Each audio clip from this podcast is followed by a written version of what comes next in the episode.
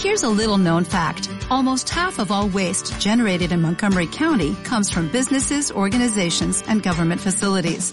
Reducing the amount of waste in your workplace will have a positive impact on our environment. It can also save you money on your disposal costs. Reducing waste and recycling at your business is easy to do and is the law in Montgomery County. Make it your business to recycle right. Learn more at montgomerycountymd.gov slash recycle right or call 311.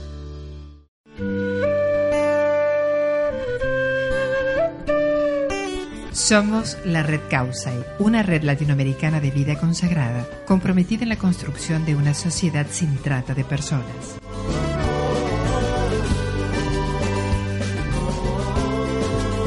promoviendo, a través de acciones concretas, la libertad, la justicia y la dignidad. Somos parte de la red que se extiende en Perú, Uruguay y Argentina. Nuestro principal objetivo es la prevención de la trata de personas. A no ser nadie te acostumbras. Causai significa vive, vive ahora. En su segundo año en el aire. Hola amigos, ¿cómo están? Bienvenidos a una nueva emisión de un programa de la red Causai. Estamos hoy en Radio Santa Rosa, aquí en el Colegio Santa Rosa, en San Miguel de Tucumán, República Argentina.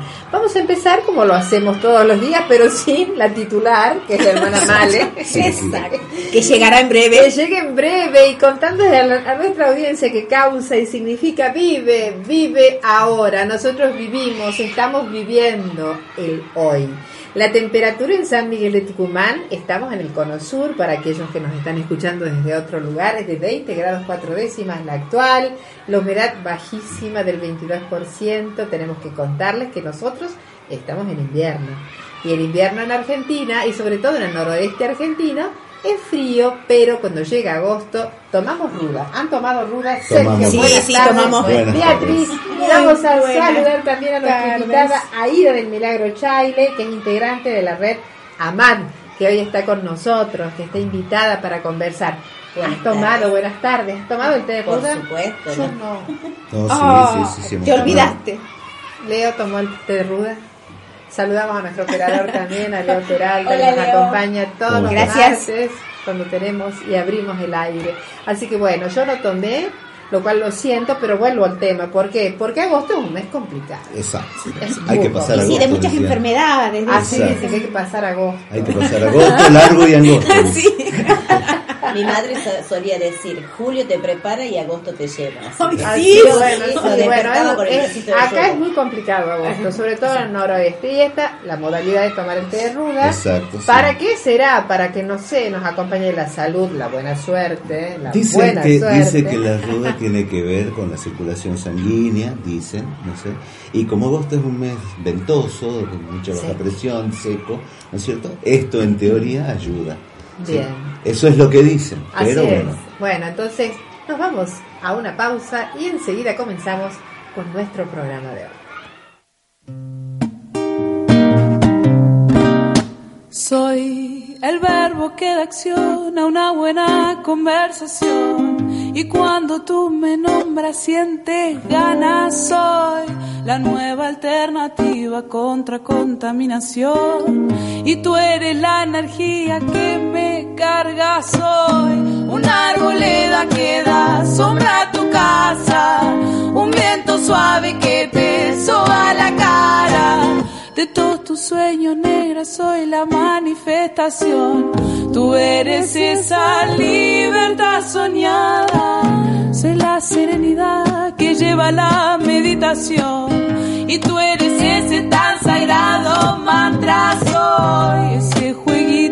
Que te baja la presión. Y siempre que te sube tú me llamas ya. Tira la sábana, sal de la cama. Vamos a conquistar toda la casa. De todo lo que tú acostumbras soy contradicción. Creo que eso es lo que a ti te llama. La complicidad es tanta que nuestras vibraciones se complementan. Lo que tienes me hace falta y lo que tengo te hace ser más completa. La afinidad de tanta, y miro a tus ojos y ya sé lo que piensas.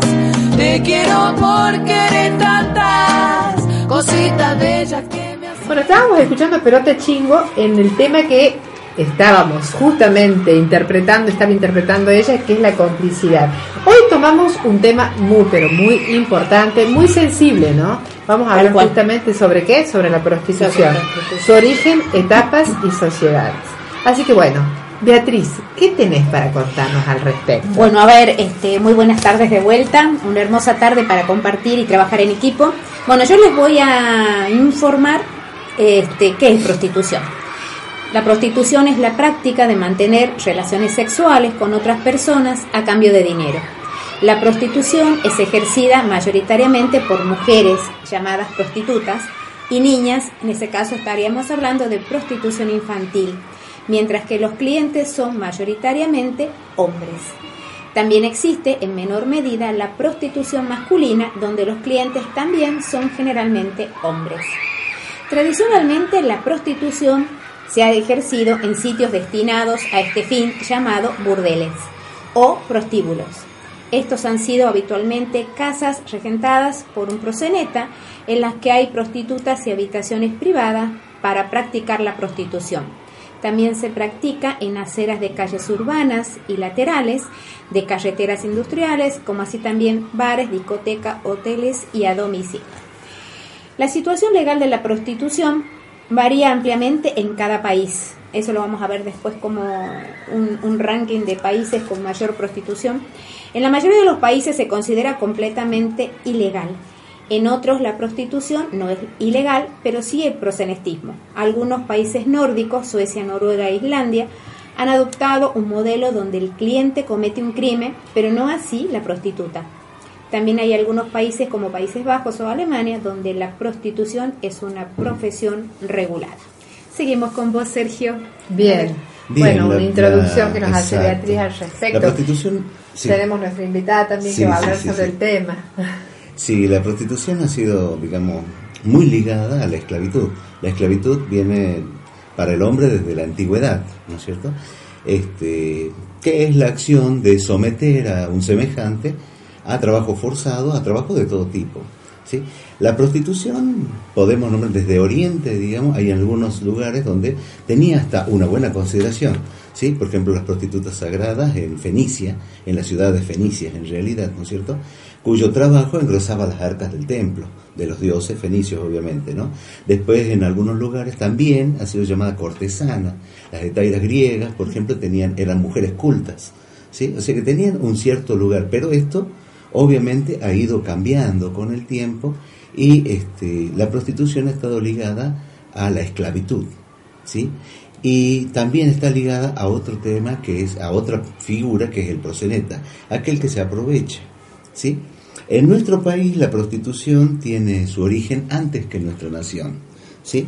Eh, acá ten- tenía un dato, en 1797, por ejemplo, un barco inglés que lleva este, prisioneras, digamos, presas, conde- mujeres condenadas hacia Australia, recalan en el Río de la Plata y esas mujeres terminan ejerciendo la prostitución a manos de rufianes en la colonia española de ese momento, que es Buenos Aires. 1700. 1797. ¿sí? 1797. Exacto, acá dice, digamos, este, el, el, el artículo este que yo he consultado, ¿no es cierto?, que es Historia de la Trata de Personas en Argentina, como persistencia de la esclavitud, del doctor Raúl Snabel, para la Dirección General de Registro de Personas Desaparecidas. Esa es la fuente, ¿no?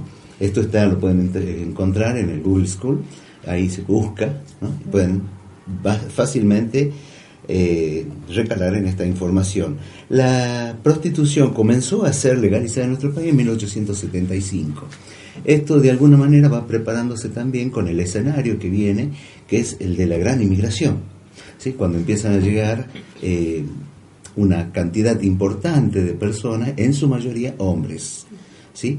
Se calcula más o menos en términos generales que 4 millones de personas llegan a nuestro país entre 1880 y 1914, 1920 aproximadamente.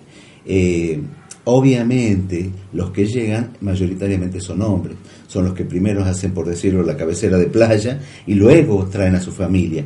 Pero mientras va creciendo este negocio de la prostitución que va siendo de alguna manera regulado por el Estado, ¿sí? A los cuales se le pone, digamos, este, eh, ciertos límites, eh, las prostitutas están sometidas a registros y requisas, y también hay una cierta complicidad de jueces de paz, eh, bueno, distintos hombres, Funcionarios. funcionarios, prominentes hombres de, de negocios de nuestro Pero ya país. trabajan sobre la legalidad. Eh, no sobre, No sobre sobre una legalidad entre Entre comillas, sí, porque acá eh, nunca en la Argentina existió eh, como en Alemania, por ejemplo, donde es regulada o en Holanda, donde es una actividad oficial.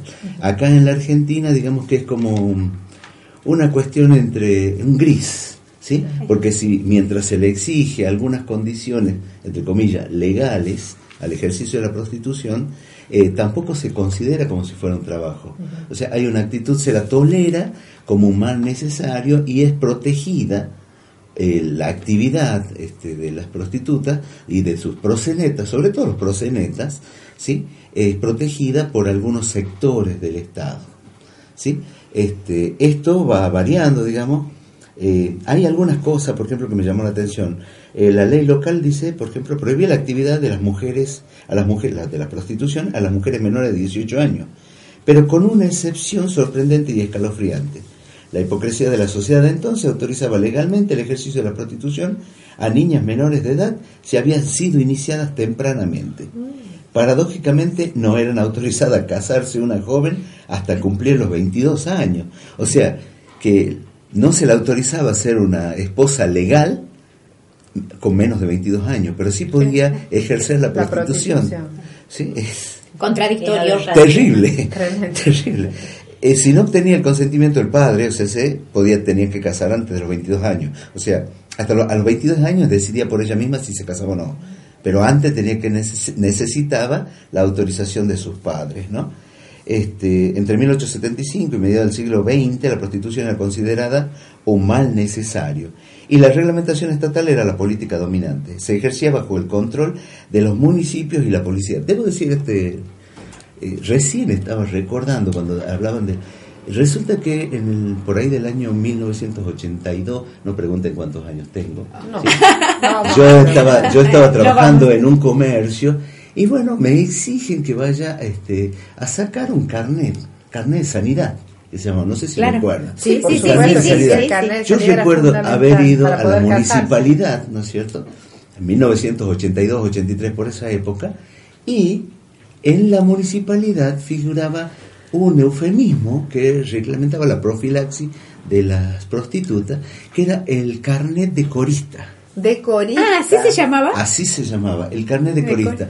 Esto, digamos, no lo saco de internet, sino que yo miraba así, ¿no es cierto? Tenía 15, 16 años en ese momento, ¿no es cierto? Iba a sacar este carnet, que era un trámite para poder seguir trabajando en un negocio, y, este, y estaba carnet de, de sanidad, tantos pesos, y abajo carnet de corista, tanto. O sea que hay eh, como una doble vara, ¿no? Por un lado, sí, este, la prostitución mal vista, castigada, censurada, perseguida por el Código Penal, todo, pero por el otro lado tolerado como mal necesario, reglamentado y hasta en algunos aspectos de Remunerado para el fisco. Exacto, y en algunas, en algunas, con algunas características de un cierto control estatal sobre, eh, por una cuestión de salud pública, Por supuesto. entre comillas. Bueno, ¿no? saludamos a nuestra Acá llegué. conductora legal, a nuestra conductora legal con carnet. Ay, habilitante. Habilitante. Hola, Male, habilitante. bienvenida. Muchas gracias, muchas gracias. De, perdón la demora. eh, bienvenida María Eugenia, ¿no? Mucho gusto, Aida Chávez. Aida, Aida, Aida, perdón, Aida, perdón. Aida. Ah, otra más. bueno, sí, disculpan la llegada tarde. Eh, se me superpuso dos actividades y bueno. Pero acá te estamos haciendo el aguante, como decía Tere hace un rato, Muchas gracias, muchas gracias, muchas gracias. Bien, y seguimos con esto de en la historia también eh, descubrí con cierta este, algunas situaciones que están planteadas en el Martín Fierro. Ah, ¿sí? bien. En el Martín Fierro, cuando bueno empieza el desarrollo del modelo agroexportador, el desarrollo, el crecimiento económico de la Argentina entre comillas, graneros del mundo, ¿no es cierto? Eh, el Martín Fierro, eh, su autor, José Hernández, rescata de, digamos, sabemos que José Hernández plantea la persecución hacia el gaucho, hacia el nativo, y, su, y lo que se intenta hacer es reemplazar a este nativo por mano de obra extranjera a través de la, de la inmigración. Bueno, y canta, hace cantar a Martín Fierro sus penurias. Y entre sus penurias figura que el gaucho que se ha levantado, alzado, como se dice, ¿no es cierto? Y se va a la toldería y se escapa de la ley de leva, ¿no es cierto?, que es eh, el reclutamiento obligatorio a la milicia para combatir al indio, ¿no es cierto?, este, el gaucho deja a su familia desprotegida. Y en ese dejar su familia desprotegida, eh, deja también ¿sí? a, eh, sus, a su esposa desprotegida, ¿no es cierto? Y el Martín Fierro dice, denuncia las desgracias que le sobrevienen al gaucho cuando resiste la leva para los fortines, ya se ha reclutado compulsivamente para integrar, la tropa y que tiene que ejecutar la política de exterminio, de exterminio para los pueblos originarios.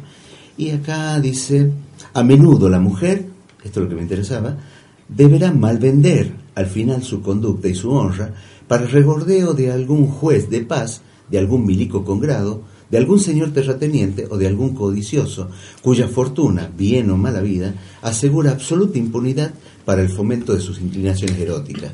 Mm. Otras mujeres irán a las ciudades para servir en todo a su patrón y otras engrosarán los burdeles orilleros. Serán la mercancía más barata y menos solicitada por los solitarios inmigrantes, una vez llegadas las europeas blancas y elegidas por su belleza para el mayor rinde del negocio. Y hace decir José Hernández Martín Ferro, ¿qué más iba a hacer la pobre para no morirse de hambre? Qué cosa. Eso es justamente el tema que, bueno, hoy estamos conversando, ¿no? Que estamos conversando. Eh, fíjate que hasta de la literatura eh, nacional. La Biblia gaucha, nuestro poema nacional, lo incorpora. ¿no? ¿Y de qué forma? Exactamente, sí, sí. Así que bueno, eh, voy enganchando el tema. Eh, Aida, eh, estás aquí desde de, AMAD, Por la Fundación AMAD. Por la Fundación eh, Nosotros, nuestra organización nace en el año 95 con un grupo de mujeres en situación de prostitución y vulnerabilidad social. Y bueno, eh, buscando una solución a las represalias policiales, a la persecución, todo, y para organizarnos y para luchar contra esto, nacimos como AMAR. Bien con el tiempo fuimos, eh, nos separamos y en el año 93 eh, seguimos con las siglas, pero ahora somos decidimos ser AMAT porque las otras eh, nos dividimos, mejor dicho. Claro. ¿Y qué significa la sigla ahí? La primera, ¿qué sería? AMAR y la otra AMAR. Asociación de Mujeres Argentinas por los Derechos Humanos. Ajá. Entonces, este, un grupo de mujeres estaba en que la prostitución sí es un trabajo para reglamentarla todo. Y bueno, nuestra opinión es que la prostitución no es un trabajo, es algo que de las mujeres pueden salir con ayuda del Estado, eh, con políticas públicas, se pueden salir, porque muchas de las mujeres no es que decidieron irse a prostituir porque sí, porque les gusta. Es un error. Muchas fueron llevadas, captadas, eh, muchas por amigas, otras por su noviecito, su marido, que el mal llamado Cafiolo, mm. fueron puestos en una esquina, en un prostíbulo. Entonces, bueno, y le enseñaron, ¿qué es lo que le enseñaron? Que tenés que pintarte, ponerte bonita y salir a hacer plata. Es para lo único que servís. Es un mandato, como exacto. Y muchas de estas mujeres son mujeres que no han tenido la oportunidad de estudiar, eh, que no saben poder defenderse en la vida, que no han tenido sus estudios, un trabajo, nada. Entonces son mujeres vulnerables. Y nuestra lucha es eh, luchar para que ellas tengan estudio, tengan algo, se las ayude.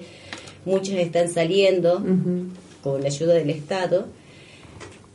Y bregar por políticas públicas para poder sacarlas, ayudarlas. Claro. Yo pensaba, este, uniendo lo que vos estás diciendo, que muchas raíces de estas de esta presencia en las calles, podemos decir así, eh, ya tiene un antecedente sí, tan antiguo. Hay, sí, hay mucho. También podemos, hemos quedado en, eh, hay organizaciones, por ejemplo, con la mm. inmigración, la primera organización de prosenetas, podemos decir, de trata de personas, que en ese momento hay, una hay una división, digamos, es trata de blanca para diferenciarla de la trata de negro. O sea, las dos cosas hace alusión, en los términos trata, de la persona como mercancía y como mercancía esclava. ¿sí? la negra era esclava y la blanca era... La blanca era usada para la, prostitución. Exacto. Entonces, claro, una no sabía el término trata de blanca. Claro, claro. ahora eso es anterior. antiguo todavía, Anterior a lo que es la trata de personas, que actualmente se habla de trata de personas, porque bueno, como ya hemos hablado hartas veces acá en el programa, que es bastante complejo. No solamente está el tema de la explotación sexual, sino que bueno, tiene distintas vertientes. Pero sí decíamos que una de las puertas de entrada a la trata era la prostitución. Exacto. Y en este caso, creo, pensando en esas raíces que decías, este Sergio, eh, no estamos exentas de situaciones de, de, este momento al presente. Digo, mujeres solas, mujeres que, que de hecho, ahí vos planteás la superación del problema. Pero, ¿qué pasa cuando la mujer no tiene la visión de poder superar y que la única salida que ve, eh, que no es que ve, que inclusive está obligada en muchos casos y por una, por una sociedad machista, también que es eh, otro tema, porque sin clientes no hay trata, ¿no? no hay prostitución, no hay trata. Exacto. Entonces, ¿qué será el problema? ¿Dónde vendrá el problema? O sea, ¿a dónde instalamos la pregunta?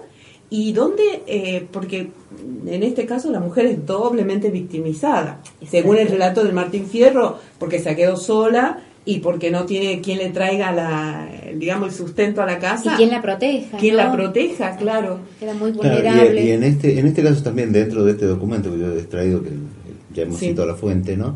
Habla de que la mujer que traían, digamos, por la inmigración, eh, era obligada a firmar un contrato leonino, o sea, básicamente. ¿Por qué? Porque se le cobraba el pasaje, se le cobraba el alojamiento. Es trata de personas, lisa y llanamente. O sea, pero dentro de todo con un encuadre legal, podríamos decir, con una firma. ¿no es cierto?, que estaba debiendo y obviamente esta deuda que recaía sobre la persona la obligaba, a, la retenía. ¿sí? Entonces la retenía en ese lugar obligada a pagar ¿no es cierto?, pagar la comida, todo, a valores exorbitantes.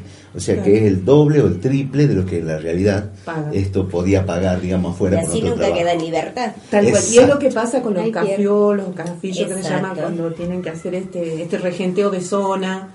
¿No? Claro, que actualmente, bueno, y ahora ya no está eh, muy perseguido, digamos, con la policía, porque las chicas mm. antes eran muy perseguidas con la policía, eh, pero sí se los se, a las personas, a los prostíbulos, a los cafiolos, a los regentes, entonces eso ya ya uno puede denunciar, las chicas pueden denunciar ya. ¿Ya no este, existe la imagen del cafiolo? Sí, sí existe, pero ahora digamos se maneja porque nosotros hacemos recorridos de calle concientizando, eh, llevándole los folletos a las chicas de la asociación, quiénes somos, qué hacemos, profiláctico. Eh, y existen, por ejemplo, sí, los cafiolos vivos, digamos, que les están cobrando a las chicas eh, 500 pesos por semana.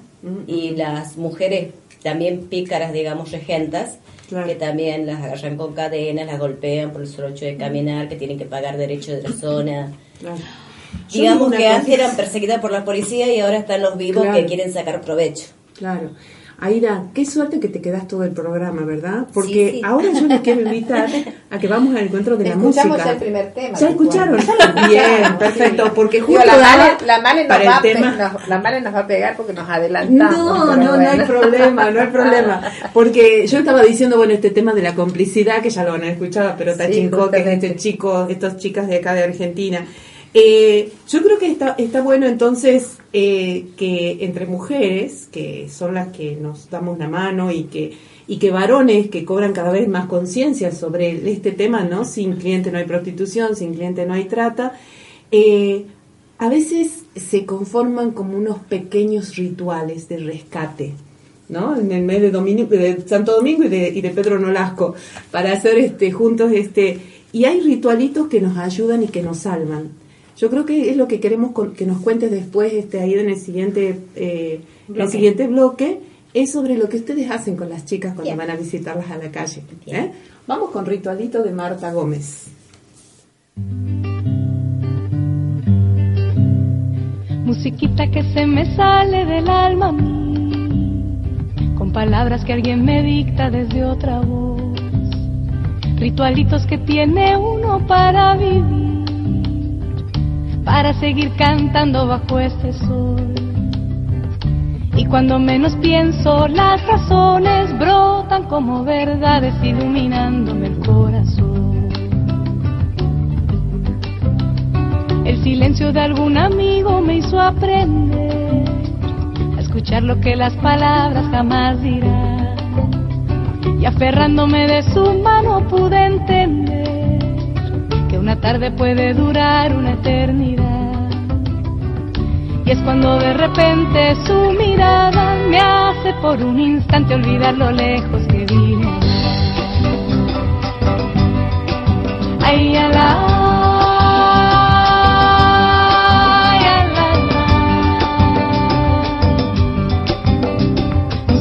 que se me sale del alma con palabras que alguien me dicta desde otra voz, ritualitos que tiene uno para vivir para seguir cantando bajo este sol. Y cuando menos pienso, las razones brotan como verdades iluminando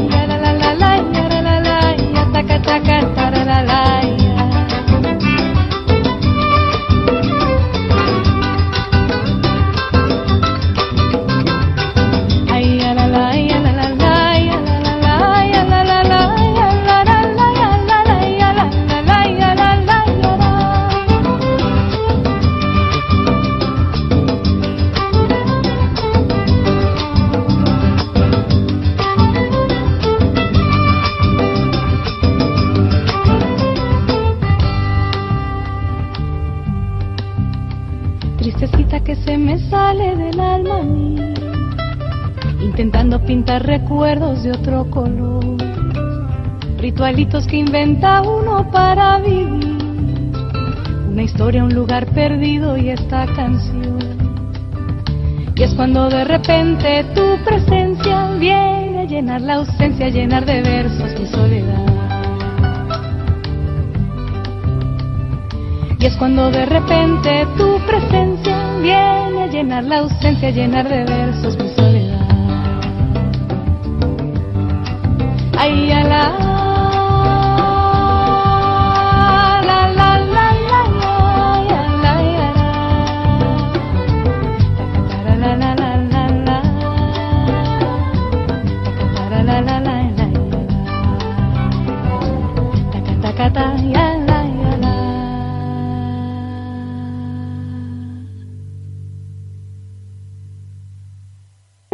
La trata de personas es explotación. Cuando hay trata de personas hay violencia, engaños y amenazas. Si esto te pasa a vos o conoces a alguien que está en esta situación, denuncialo. Te pagan poco o nada, te obligan a trabajar muchas horas sin descanso, vivís en el mismo lugar en el que trabajás y en malas condiciones, te quitan tu DNI, pasaporte o papeles, no te dejan comunicarte con tu familia o amigos, el trabajo pone en riesgo tu salud o tu vida, recibís amenazas o golpes, te ponen multas o sanciones desmedidas, podés denunciarlo a la línea telefónica gratuita 145 del Programa Nacional de Rescate y Acompañamiento a las Personas Damnificadas por el Delito de Trata, Ministerio de Justicia y Derechos Humanos de la Nación.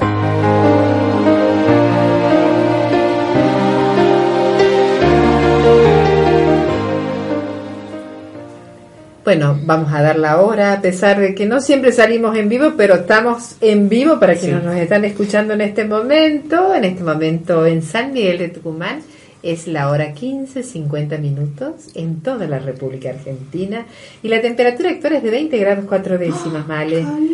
Dice que vamos a tener un poquito más de calor. Les cuento que el pronóstico anticipa para mañana, miércoles, una máxima de 22 y así el termómetro va a ir subiendo hasta que lleguemos a 29 grados el día viernes. así que bueno, mientras tengamos sol, Bienvenido, sol. que no haya que no nos resfriemos. sí, totalmente. Pero te vemos bien, Male, ya, ¿no? Estoy mejor, estoy mejor. Así que bueno. Y quiero contarles a aquellos que nos están escuchando que este programa está saliendo por Radio Metropolitana los días martes y jueves. No, solamente los jueves. Los jueves, de 18 a 19. Exactamente. Muy bien. Bueno, felicitaciones Gracias. a Causa y, y, con y que la donación prácticamente de este espacio también, porque acá sabemos que Radio Santa Rosa nos da la posibilidad posibilidad de estar libres. Ustedes están en su casa, aparte. Claro, y, bueno, y salir este con una FM. Me encanta. Eh, que tiene llegada hasta Termas, ¿no? Exacto, 93.5. Felicitaciones al equipo. Me alegro mucho. Muchas gracias. Me alegra mucho saberlo. Así que bueno, con estas novedades. Eh, yo quería retomar un término que eh, justamente decíamos de, la, la etimología de la palabra y eh, porque hay palabras que, que, salvan y palabras que condenan, ¿no? Exacto. Y como decía este, ahí Marta, Marta Gómez en su, en su canción de ritualitos, hay pequeños ritualitos que nos ayudan a vivir. Entonces, este, estas palabras que, que, que condenan en muchos casos y, y, otras que salvan, es pensar qué es lo que dice la etimología de la palabra prostitución. Ese es un término también del latín que significa prosti es relación. Eh, y cuando esa relación es un abuso es prostitución, ¿no? O sea, es una relación abusada. Algo así como en un sentido coloquial sería el abuso de una relación. Porque cuando eh, existe negocio en el medio, eh, ya se desvirtúa todo. Por eso tan, tan grande es el momento de, de, la donación mutua de dos personas que se aman, cuando eso se convierte en un negocio es, eh, es tremendo, ¿no? Y es la indignidad. ¿no? Así que bueno, hablando de esto, Aida, eh, ¿cómo es el trabajo que ustedes realizan y, y cómo las reciben las chicas? en situación de calle? Eh, bueno, normalmente eh, nosotros es nuestro trabajo desde AMAT es la prevención, la concientización de todo lo, eh, llevarle el profiláctico, informarle que hay un lugar, que donde se puede llegar, que no están solas.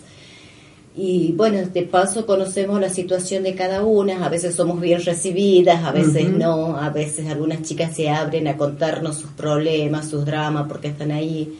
Y bueno, y hacerles saber de que se pueden llegar siempre y bueno, tratamos de buscarle una capacitación, una ayuda por intermedio del gobierno, vemos su situación y hacemos todo lo que más podemos. ¿Cuántas veces a la semana salen o es? Y normalmente cada 15 días. ¿Cuántas son? ¿Cuántas son? Porque me imagino que tienen que salir protegidas también. Eh, sí, somos varias. Un montón de cosas. Exacto, sí. Eh, compañeras mías fueron perseguidas por el solo hecho de pegar carteles, qué sé mm. yo. Y sí, sí, salimos varias. ¿Cuántas personas, cuántas eh, mujeres son, verdad? Eh, ¿O también hay un hombre involucrado? somos todas mujeres. ¿Cuántas, digamos, muchas de ellas, bueno, personalmente yo tengo un poquito más de experiencia y digamos como que no tengo miedo, entonces soy la que la que voy, la que pecha, la que llego. Y bueno, y siempre están las otras chicas, una, dos, que acompañan y, ¿Cuál es el lugar físico, el espacio físico donde ustedes bueno, hacen por el la momento nosotras no tenemos eh, un lugar propio nuestro. Sí nos presta de la Fundación María de los Ángeles, nos presta un espacio, entonces nosotros los días viernes de dos y media a cinco de la tarde estamos ahí. Bien. Para, bien, bien. ¿Y da buenos resultados, Aida? ¿Da buenos resultados? Sí, porque, sí, sí, sí, porque aparte eh, tratamos de de concientizarla, de protegerlas, de, de acompañarlas, de acuerdo, claro. De, acompañarlas a diferentes, según cuál es el caso de cada una. Entonces, de, Y en esto tienen, porque esto es San Miguel de Tucumán, lo que tú estás diciendo. ¿Hay algún contacto en el interior de la provincia? Eh, alguna... Nuestra sede central está en Buenos Aires. Ajá. Entonces, de, bueno, ahí se logró poner acá en Tucumán, en Santa Fe, y en no recuerdo la otra provincia. Y acá dentro de Tucumán, ¿hay otro otro grupo así que pueda eh, estar? Sí, está María de los Ángeles, que también está, la Fundación María de los Ángeles, que también está con la trata de personas. Claro. Eh, el Observatorio de la Mujer, que también están, normalmente ellas están más con las víctimas de, violencia, de, género. Nosotros también estamos con la situación de mujeres víctimas de violencia en situación de vulnerabilidad social. Claro, claro, claro. Por ejemplo, en el interior de la provincia, acá en Tucumán, no sé, Concepción, Aguilares, eh, Montero, alguno o para otras localidades, ¿tienen algún contacto? Eh, sí, nosotras hacemos, bajamos territorio, que se ah, llama, que sería en la casa de cada una de las chicas, entonces para concientizarse se arma un grupito, se invita a los vecinos para concientizar lo que es la violencia, lo que es la prostitución y bueno, y que siempre pueden allegarse. Que hoy hoy en día es más abierto, uno puede hablar más, puede buscar una ayuda. Antes no, antes... ¿Reciben apoyo económico? Eh, sí, ahora se está recibiendo desde la Nación. Eh, para muchas mujeres se ha llegado a conseguir el programa de Ellas Hace. Ah, sí, las mujeres víctimas de violencia y prostitución. Claro. Porque para nosotros consideramos que la prostitución no es un trabajo, es una violencia. Totalmente. Totalmente. Así que, y bueno, muchas de las chicas están estudiando, las que no han tenido oportunidad de... ¿Con otros programas del Estado? Como por ejemplo... Sí, también se ha bajado capacitaciones, todo, pero bueno, lo más bueno ahora es el programa que ellas hacen, que las ayuda a mejorar su, su vida. Su calidad de vida. Exacto, y a estudiar y a prepararse y ver un futuro mejor. Claro. Aida, eh, según la experiencia, ¿las mujeres vienen, eh, son mujeres que viven acá en los barrios de Tucumán o están viniendo del interior? No, están viniendo del interior también. A veces es apenante porque hay chicas, por ejemplo, jóvenes que vienen desde afuera y están, la otra vez visité a una chica y está sola mm. con su bebé acá en un hotel mm. y tiene que dejarlo solito el bebé en el hotel para salir a, mm, a caminar. claro, claro, claro. Y según lo que ustedes han podido hacer como un registro de edades, de de procedencias. Varía las edades.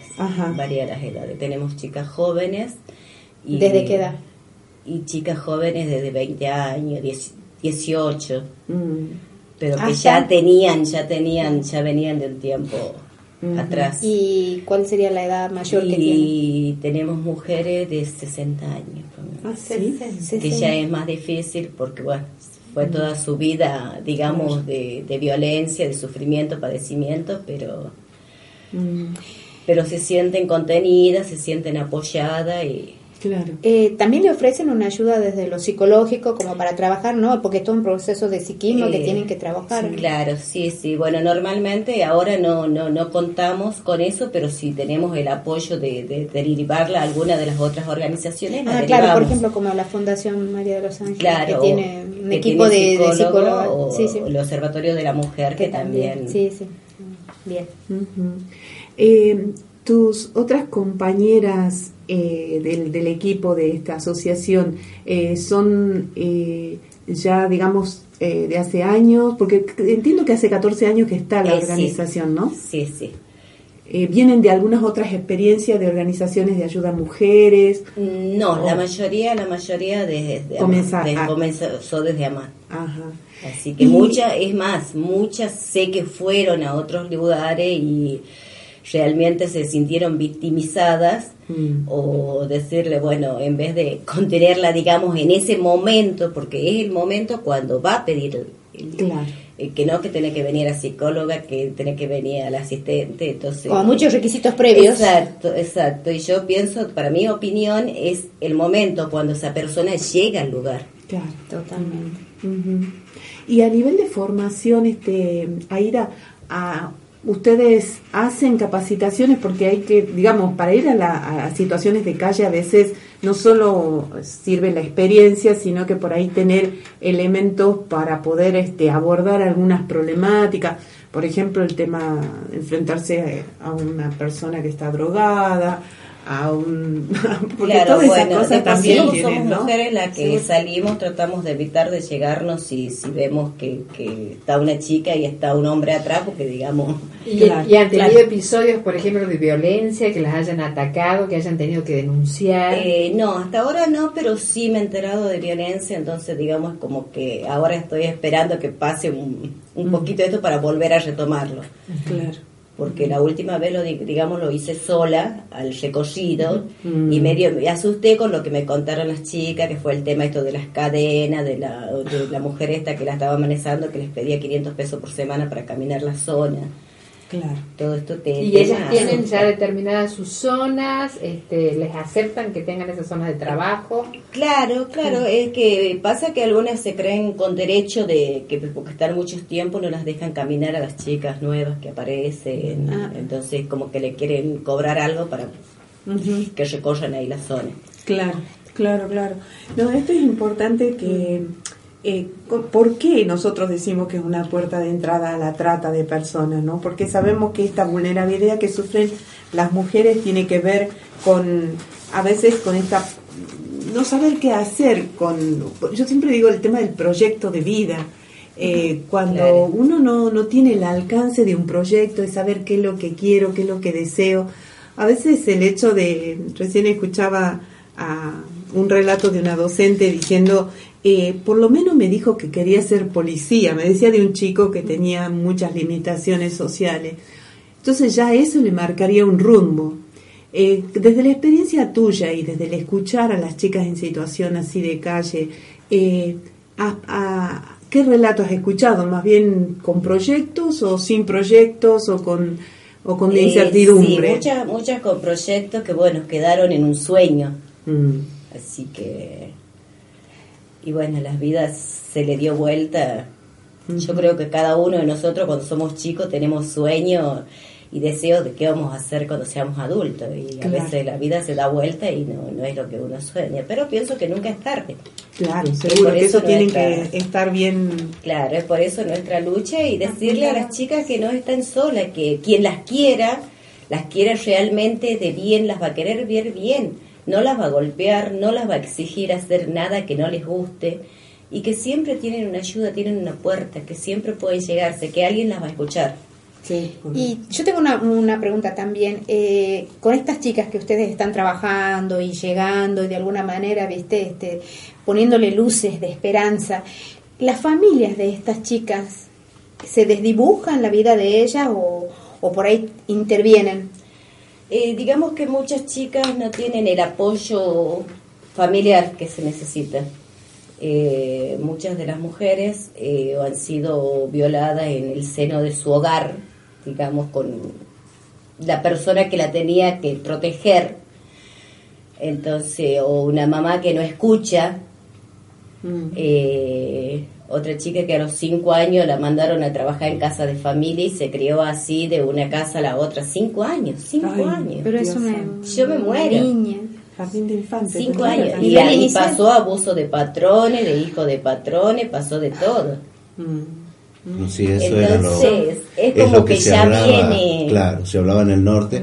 Yo me acuerdo hace unos años un caso de este en Salta y en zona de Jujuy la ¿sí? Mm. que era el, el, iniciación del hijo de la familia con la empleada doméstica, ¿sí? o del patrón el abuso sobre la empleada doméstica, ¿no?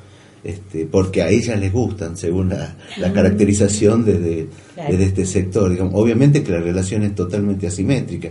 Es el que tiene el poder, es el, el, que le da, digamos, este, bueno, tiene la capacidad de darle un trabajo que le permite vivir y seguir viviendo.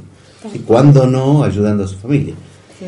Ahí hablaba de que el gobierno daba una ayuda. En el caso de, por ejemplo, una de estas chicas quiere salir de la prostitución, tiene posibilidades de tener un espacio donde ir, a donde la cobijen, donde le den un espacio para dormir, porque para salir de este espacio es dejar una cosa para poder eh, llegar a ser parte de otra cosa. Ellas, por ejemplo, en el caso de que una chica quiera salir de la prostitución, ¿qué tipo de ayuda les otorga el Estado? Por ahora ninguna. Mm. Ninguna, no existe. Pero vos hablabas que había plata, había un eh, Claro, es una capacitación, supongamos una capacitación por el Ministerio de Trabajo, que ya sea una capacitación pagada de manicura, cosas así como para que se pueda desenvolver. Entonces quiere decir que esa chica no tiene dónde ir. Exacto. Claro, esta chica, por ejemplo, que Claro, pensaba claro, claro esta chica que estaba en el hotel, eh, que tiene con que... Su hijo, con su hijo, entonces eh, ella deja de hacer eso para ir a dónde. ¿Sí? No ¿A dónde va a vivir? exacto. ¿no? Entonces, si uno tiene, digamos, si tiene que dejar esa situación peor, tiene que cambiarla por otra un poco mejor, digamos, o por lo menos más con una mayor estabilidad. Exacto. ¿Y hay refugios, Male? ¿Existen los refugios? El refugio es un faltante en la provincia y en el país. Hay dos cosas que se tiene que distinguir. Una, que sí hay casas para mujeres que, tienen, que, han ejercido sobre ellas violencia de género. Y hay otras que son las que se forman para las personas víctimas de trata de personas. Para que nuestra audiencia sepa también cuál es la diferencia, el tema de la violencia de género es como algo muy eh, normal, digamos, o prácticamente se escucha, eh, que no llegan a feminicidios, obviamente, eh, las casas eh, son casas con un cartel que dicen como la de los hogares de Cristo, ¿no? Por ejemplo, tienen un cartel, o las hermanas adoratrices que tienen sus proyectos también, en, o el María Goretti, los que conocemos acá en Tucumán. La diferencia con el tema de la trata es que hay un proceso de individuación que se hace con la persona, porque ha sido tal el nivel de, indignidad que he vivido en esto de vivir toda amontonada, no tener un sanitario propio, no tener la posibilidad de, una ducha, de agua caliente, todo eso ha, sufrido esa persona víctima de trata. Cosa digo que por ahí la violencia de género puede haber tenido la señora la casa o la joven una casa súper, súper instalada, con agua caliente, con cocina, gas, con todo demás, pero el que le pegaba era el marido o, en última veces son las abuelas, ¿no? Que también el tema de la violencia contra los adultos mayores también es una realidad. Es diferente. ¿Qué pasa con esta víctima? Porque las otras se llaman eh, víctimas de violencia, estas son víctimas de trata, necesitan, primero que necesitan saberse que son víctimas porque normalmente dice, pero me sacaron de acá y era un trabajo. Quizás muchas chicas te respondan eso también cuando vas al encuentro de ellas cuando están en, situación de calle. Que me gusta decir situación de calle más que trabajar en prostitución, porque siguiendo lo que tú dices, este, la, prostitución no es un trabajo. Entonces, eh, ¿qué pasa? Necesitan eh, un lugar más bien, me, me, me, disculpen este término, clandestino. ¿Por qué? Porque no es un lugar público. O sea, eh, primero porque son personas que son perseguidas, porque si has salido de una, de una red de trata, las mafias que existen alrededor de eso buscan de nuevo o matarlas o volverlas a incorporar. A incorporar Claro, en ese caso, por ejemplo, eh, yo tengo algunas referencias, la Orden de la Merced en Centroamérica tiene casas en las cuales, bueno, no, no tiene, las va alquilando ¿sí? donde se refugian víctimas de trata.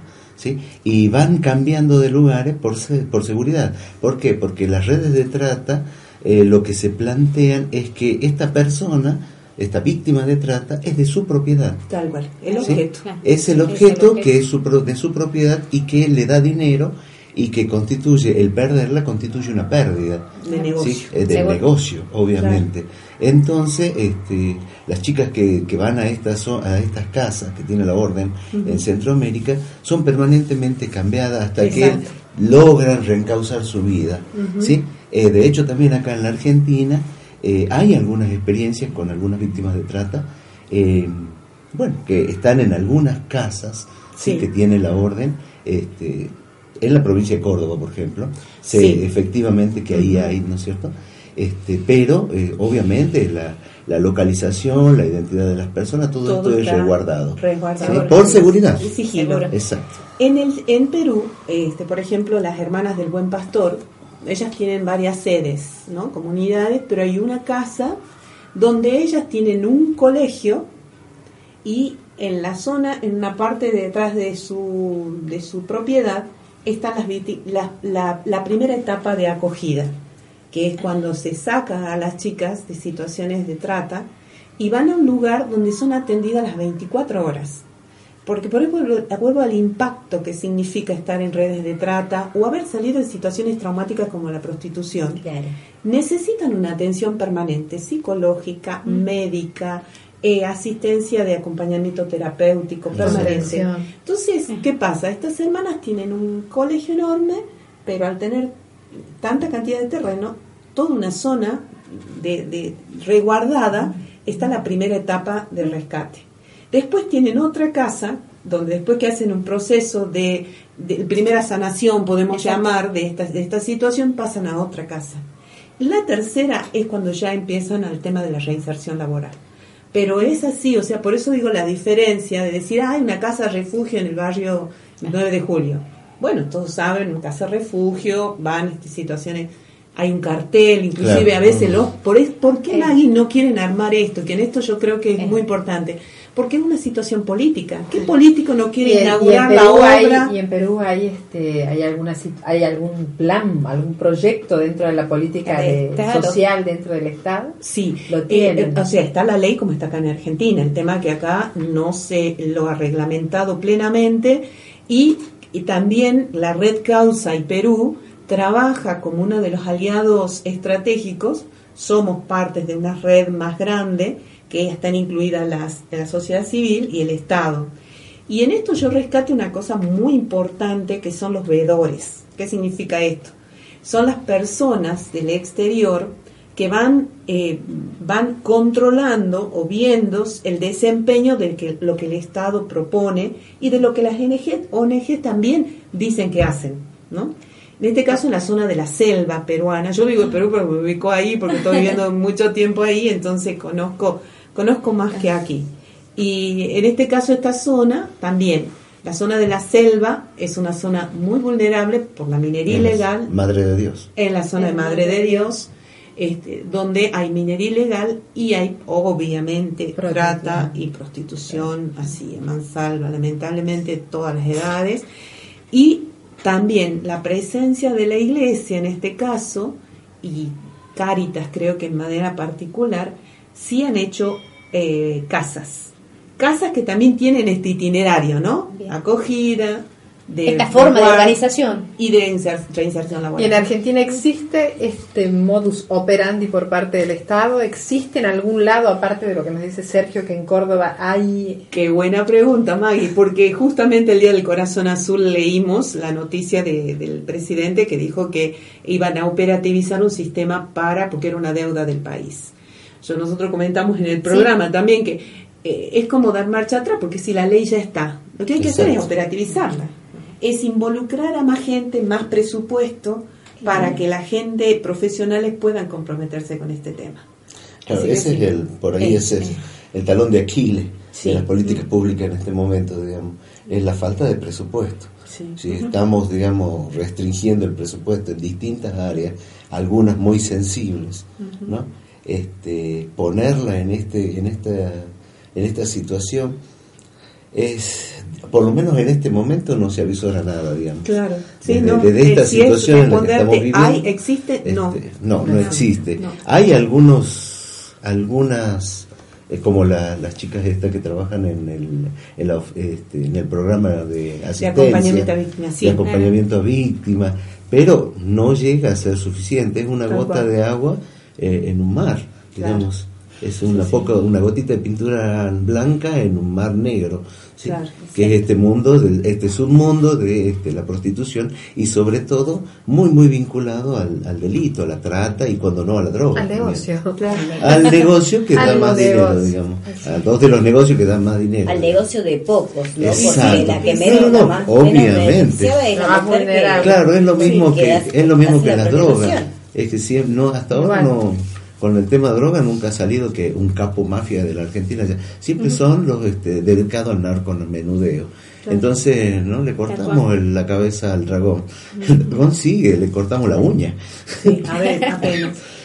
Bueno, vamos eh, entonces ya, eh, antes de entrar en el bloque final también, eh, y agradeciendo por supuesto la presencia de, Aida, y también gracias Maggie por haber No, para mí es un gusto. gracias. Yo por mí estaría siempre, pero bueno, ustedes saben que mi tiempo no me permite, pero me encanta, me encanta todos los temas que tratan y creo que tiene que ver con el compromiso que uno debe asumir desde su pequeño espacio. Sí, no, y nos hace mucho bien que estés. Y agradecer a Ida, bueno, por su testimonio y que haya aceptado visitar nuestra radio, que es una radio escolar, pero que como verá, el corazón es bien grande.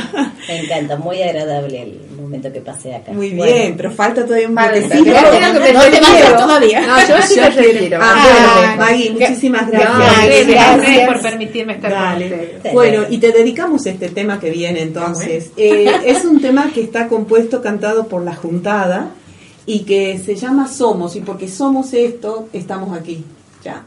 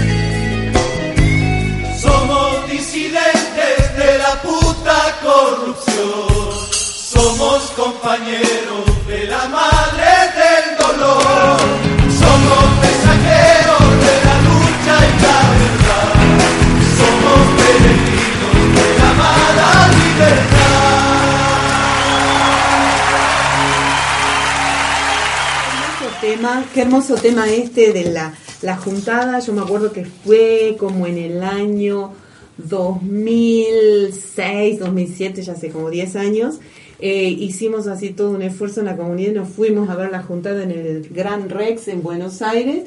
Estábamos en la penúltima fila de arriba arriba, pero era todo el mundo haciendo este eh, eh, barra ahí, porque fue excelente esa experiencia. Así que digo, bueno, somos nosotros, por eso estamos aquí, decíamos y nos comprometíamos con esto. Ellos nombran en el último estrofa las madres del dolor. Las madres del dolor fueron, eh, son las mujeres que han perdido sus hijos en situaciones de gatillo fácil. ¿no? que mm. han sido en una etapa hubo mucho bueno y ahora tenemos la situación de Facundo, de, estos chicos del de allá del Juan 23 y entonces este es como muy sentida la canción así que todo el mundo estábamos con las banderas. Y era este muy fuerte esa porque justamente las últimas estrofas de las canciones siempre son las que tienen como esa fuerza de decir las cosas y poner esa frase al final era como, decir, como cierre y como muy actual. Y hoy digo yo, este, pensaba en las madres de, en las madres que tienen sus hijas desaparecidas, ¿no? Porque puede ser trata, puede ser, este, no sabemos. Y a mí me hace acordar mucho de nuestra canción Gritos de Piedad, donde aparece al final las voces de las madres. ¿no? Tendrá frío, habrá comido, no lo que piensan las madres normalmente. Así que en eso yo creo que, bueno, por eso las canciones que elegimos para nuestro programa. Beatriz, ¿nos vas a informar sí, a ver, bueno, dice, ¿qué dice el nuevo Código Penal sobre la prostitución? Según las últimas modificaciones, este es de la cito fuente, páginalegal.com.ar. Bien. Según las últimas modificaciones del Código Penal, la prostitución es una actividad lícita siempre y cuando no haya trata ni explotación de personas y se ejerza voluntariamente. No obstante, la persona que explote económicamente el ejercicio de la prostitución puede ser reprimida con prisión de 4 a 6 años, aunque medie el consentimiento de la víctima. Esta normativa está planteada en los artículos 125 bis y 127 de la ley. Ok, mira. Bien, hemos ido de alguna manera recorriendo, ¿no? Hace poco empezábamos con este, definiendo qué es la prostitución, hasta desde lo eh, etimológico. el origen de la palabra, ¿sí? Hemos paseado un poco por la historia y por las experiencias tuyas, ¿no? Aquí eh, te agradecemos profundamente, Aida, que hayas venido, ¿no? que hayas de alguna manera iluminado la mesa con, con estas cosas que tienen que hablarse, ¿no? que tenemos que decir, que tenemos que animarnos a decir para hacer, ¿sí? Porque muchas veces esta cosa, acá en, los apuntes que yo había ido recogiendo en la red, hablaba de mucha hipocresía, ¿no? De gente que desde la tribuna este, predica la moralidad y todo esto, pero acude a los burdeles. ¿no? este, y esto es una práctica, esta la doble moral, digamos, o el doble rasero, ¿no? Que, este, ah, es, si es hombre, este, el acudir a un prostíbulo, el acudir a los servicios de una prostituta es algo natural o algo que está bien visto, pero la prostituta está mal vista. ¿no? en el hombre es una virtud y en la mujer un pecado. Tal cual. Entonces, este, este tipo de cosas, bueno, hay que decirlo, ¿no? Y, me parece sano para, para nosotros, para nuestros hijos, ¿sí? De que este tipo de cosas se hablen, se digan. Y me parece interesante la posición. Eh, sé que hay dos líneas dentro de la gente que trabaja eh, con, con las chicas que caen en la prostitución. Las que consideran, como decíamos al inicio, que es un trabajo, que son meretrices, ¿sí? Este antiguo nombre, ¿no? Y por el otro lado, esta que, vos representas, esta línea, para la cual no es un trabajo. Eh, puede ser una situación, puede ser eh, algo a lo que está obligada, sometida, pero cualquier cosa menos un trabajo. Porque el trabajo, recordemos, dignifica a la persona, no lo que hace la prostitución, que es quitarle dignidad, eh, convertirla en un en un frasco vacío, en un objeto, un frasco vacío que alguien tiene que llenar con algo, mm. ¿sí? Y del que alguien se sirve. Eh, terrible, pero bueno, es, es eso básicamente, ¿no? Y, y, un poco este, también ver lo que dice la nueva legislación, que está adaptada, ¿no? Este, que sea de alguna manera ayornado, pero que tampoco es suficiente. ¿sí? Y me quedo con un sabor medio Dulce porque, digamos, hay el compromiso de ustedes, todo, pero también agrio porque está el tema este de lo que falta. Lo que falta, y falta mucho. Exacto. Falta mucho. A nosotros a veces nos da tristeza eh, llegar a las chicas y ofrecerle algo o desde nosotras eh, tratar de ayudarlas, capacitarlas y, y hacerle ver otro futuro, que vean de otra manera y no poder ayudarlas económicamente o decirle, bueno, qué sé yo, este, déjalo, que de parte de nosotros te vamos a bajar una ayuda económica que sí te, o decirte, te podemos conseguir un trabajo. Sí, o, lo más específico por ahí y, y más necesario, eh, un apoyo psicológico, psicológico una, contención, con profesionales, digamos. Claro, o decirte salir de acá porque si te podemos poner en un lugar que esté resguardada, no lo tenemos. Claro. Eh, bueno, desde la, desde la Asociación AMAT, muy agradecido por su invitación. abiertas nuestras las puertas para que vuelvas. Cuando gusten. Y, y bueno, tratando de que se bajen más políticas más política y para estas situaciones para mujeres en situación de prostitución y en vulnerabilidad social, que es lo que nosotros... Claro, que es lo que lo empuja a la mujer a esa situación. Y decirle a las mujeres que no están solas, bien, que siempre hay algo mejor, que siempre pueden acercarse, que podemos escuclarlas, acompañarlas. la dirección Ustedes están los días los días viernes de, dos, y media a cinco de la tarde en, la Fundación, María, de los Ángeles. Que es 25 de mayo, 1093 creo que ¿Qué no es 1190? A ver. 1180. Sí, dice algo así. Sí, en el antiguo distrito militar de Tucumán, por calle 25 de mayo. Al ladito diagonal de los bomberos. Exacto, diagonal de los bomberos. Llega, pregunta dónde se reúne la chica de AMAT y ahí le indican dónde Perfecto. Bueno. La verdad, qué lindo programa tuvimos hoy. Muchísimas gracias por Gracias a ustedes por invitarnos. Este, nos estamos reencontrándonos en el aire de Santa Rosa en 15 días. Ya, tal cual, sí, en plena fiesta aquí. y bueno, también yo darle gracias y quería mandar, esto va a quedar así en la red, pero quería mandar un saludo a la, al centro de día de mosaicos que estuve recién ahí y conversando muy intensamente en un Ateneo con las con, con, las, con el CEP, que es el centro terapéutico. Así que quedamos mandando saludos, bueno, saludos para las chicas del, y a las chicas y los chicos del centro de día. Así que este, gracias y gracias por estar escuchándonos y por seguir hablando de trata. Y una cosa antes que me olvide, cumplimos 800 años. Los ah. mercenarios están de fiesta. 800 años, 10 de, 10 de agosto, ¿sí? 1218 ah, 2018, 800 años. Y bueno, seguiremos festejando seguramente. Seguiremos festejando. Ah, y un saludo para Marcela también. por favor, Marcela, también te extrañamos. Que está también eh, próxima a viajar a una asamblea de laicos y este ¿Qué es esto de la misión compartida? ¿no? Que un poco los frailes de la orden han abierto la puerta a la participación de laicos dentro de eh, ciertos niveles en toma de decisiones que hacen a la vida de la orden. ¿sí? Un poco, este digamos, podríamos decir que estamos construyendo o consolidando la familia. entre laicos, religiosos, sacerdotes y religiosas también. Claro, claro, claro. Así que bueno. y el encuentro con los políticos, ¿y algo ibas a hacer? Ah, bueno, vamos a hacerlo el 21, el, vamos, es 21 de agosto del 2018, un encuentro con eh, políticos y funcionarios del gobierno desde la pastoral social de la arquidiócesis de San Miguel de Tucumán va a ser en la casa pastoral, ya están distribuyéndose las invitaciones y va a ser un, espacio donde este, vamos a hablar en realidad del liderazgo que hoy necesita nuestro país.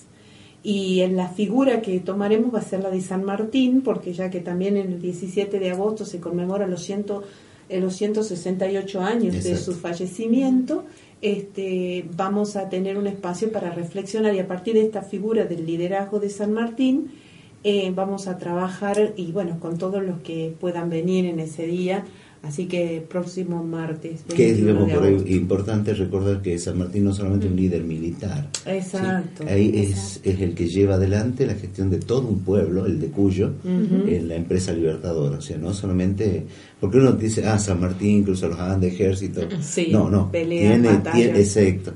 Tiene que ver con el liderazgo que ejerce sobre todo un pueblo el pueblo de Cuyo, que es el que aporta en realidad. muchas veces, como siempre, la historia refleja que este, los ricos miran para otro lado en estas cosas y los que construyen son los de abajo. Sí, un, modelo excelente.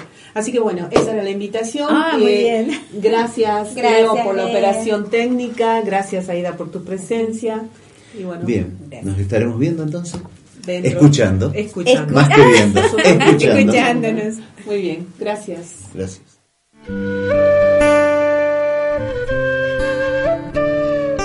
Somos la Red Causay, una red latinoamericana de vida consagrada, comprometida en la construcción de una sociedad sin trata de personas.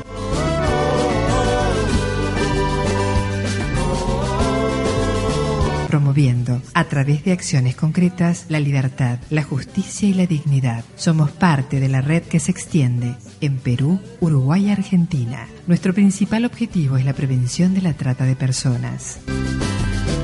A la te acostumbras, no ser nadie te acostumbras. Kausai significa vive, vive ahora. En su segundo año en el aire.